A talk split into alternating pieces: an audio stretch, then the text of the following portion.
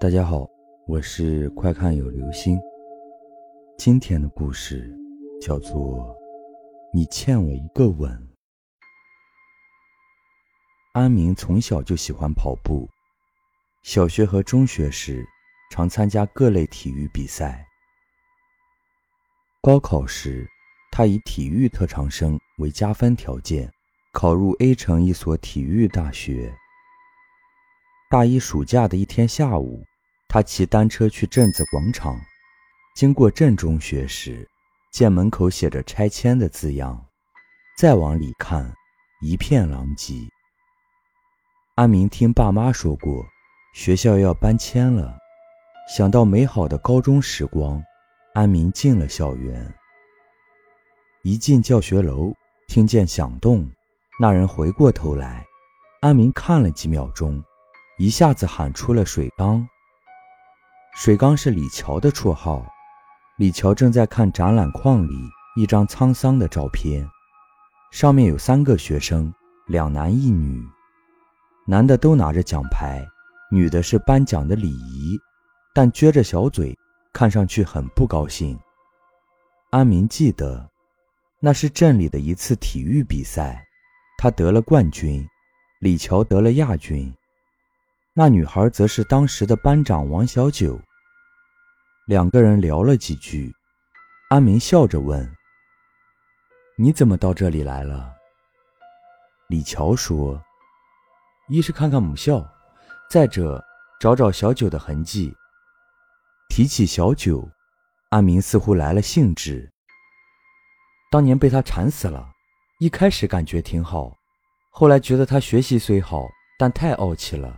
所以便对他不理不睬了。李乔说：“是啊，他为了这个还让我替他出气呢。”李乔说的没错。那次体育比赛之前，班长小九拉李乔出去说：“你这次一定要拿第一，替我出气。”李乔从来没有被小九这么在乎过，脸一下子红了。小九说。那个叫安明的家伙太不识好歹了，人帅就了不起啊，竟然对本姑娘不理不睬。高二组能和他比试高低的也只有你了。如果你能拿冠军，让阿明丢脸，我就送你一个吻。其实，李乔一直暗恋着小九，但由于自己条件差，便把那份暗恋写在日记里。这次一听小九要自己帮忙。便笑着答应：“嗯，好啊，好啊。”他甘愿被小九利用，以争取他的好感。他俩的对话，全被在拐角路过的安明听到了。打这以后，安明开始加强训练，但每次跑步时，总能看到李乔的身影。两个人虽在一个班，但谁也不理谁，相互较着劲儿。比赛前一天，班主任买了一些零食，在班里开启了动员会。他说：“这次比赛很重要，冠军将获得向市里推荐体育特长生的资格。”高二组决赛时，一开始李乔领先，但他跑得有点不自然，被安明甩在了后面，结果以零点零一秒之差排在第二。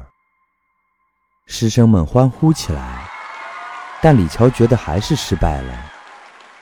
小九是颁奖的礼仪，给冠亚军颁奖时，一张照片正好把他、安明、李乔定格了进去。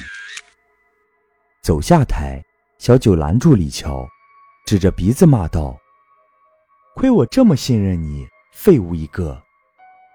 李乔想告诉小九，自己昨天吃坏了肚子。跑步时一阵一阵的疼，所以没跑好，但自己已经尽力了。这些话小九肯定不听，李乔只能写进日记里。比赛后第一天，李乔最早到班里，因为该他值日。打扫卫生时，无意在安明的桌洞里发现了一个小药盒，原来是一种泻药。李乔一愣。他联想到自己的腹泻，前天动员会，自己喝过安民递来的饮料，那饮料莫非被动了手脚？李乔怕别人说他得亚军不服气，故意找事儿，而且仅凭一个药盒，不足以说明是安民陷害了自己，他就没有声张此事，悄悄藏起了药盒。由于市里采纳了学校体育特长生的推荐，一年后，阿明参加高考受到了加分照顾，如愿考上了体育大学。李乔则去 B 城读了一所二流大专。聊到这儿，李乔忽然问：“小九怎么样了？”阿明说：“他追我也到了 A 城的另一所大学，他心里只有我啊。”兄弟，爱情是可遇不可求的，你就死了心吧。李乔一听，笑容立刻不见了，瞪着眼睛沉沉地说：“女朋友你跟我争，长跑比赛也跟我争，我永远都是第二吗？”说着，掏出了一样东西。你还记得这个吧？两年来，我可一直带在身边。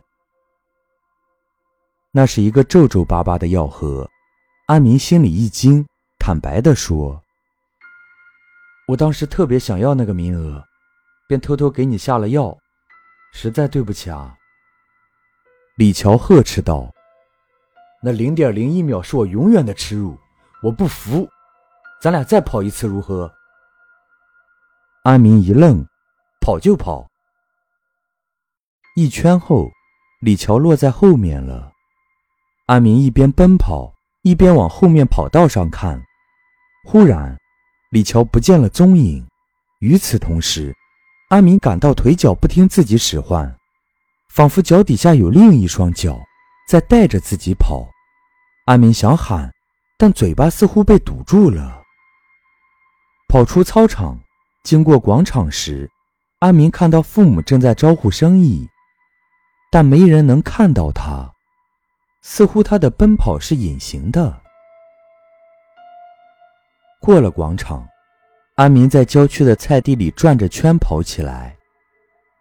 这时候，忽然飞过来一张纸片，阿明像被控制着一样，机械地接过一张张纸，塞进口袋里。凌晨两点时，父母在学校走廊里找到了阿明的自行车。车筐里有他的背包，包里的手机有二十几个未接电话，除了父母打来的之外，还有十几个是小九打来的。父母赶紧报了警。其实，奔跑中的阿明已经看到他们好几次了，但他发不出任何声音。这时，王小九也赶了过来。自己打了十几个电话给阿明，但不见回复，便一大早赶过来了。果然出事了。正好跑到这儿的阿明忽然停了下来。此时的他围着菜地跑了六十八圈，他感到脚下忽然一松，像是抽去了两块垫脚石。大家听到扑通一声，回头一看，公路中间躺着的正是阿明。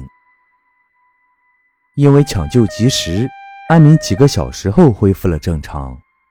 他痛苦地讲述了事情的经过。警察听到李乔和小九，惊讶地说：“你说的那个李乔，一年前在一个大专院校读书时出车祸死了。后来发现他的日记本里面记录的全是对小九的暗恋，还用红笔重重地写着：‘小九欠我一个吻。’”这些本来是李乔的隐私，但因为这个姑娘就是小九，所以才告诉你们的。小九这才知道，李乔是在去见他的路上发生了车祸。至于那个吻，小九终于想起来。高二那次比赛，我曾经对李乔许诺，如果他得冠军，就给他一个吻。可问题是。他根本没有得冠军啊！安明羞愧地说出了当年自己下泻药的经过。都怪我，当年要是不用泻药，李乔肯定是冠军，那样他就不会上大专，而是上理想的大学了。昨晚我之所以莫名其妙的奔跑，就是李乔在报复。安明忽然想起了那些纸片，他让小九打开衣兜，这才发现。里面竟是李乔暗恋小九的日记本。安明爸妈忽然想起来，儿子转圈跑的菜地，正是安葬李乔的墓地。安明看了几眼日记本，说：“我现在才明白，他要我奔跑，是为了让你得到这个日记本。他死了也不甘心对你的爱。”小九翻了几页。眼泪不禁掉了下来。小九到学校找到那张照片，慢慢的对着李乔吻了一下，说：“李乔，我还给你这个吻，你就安心的走吧。这本厚厚的日记，我会用心珍藏的。”说完，他取下照片，夹进了日记本。好了，这就是今天的故事。你欠我一个吻。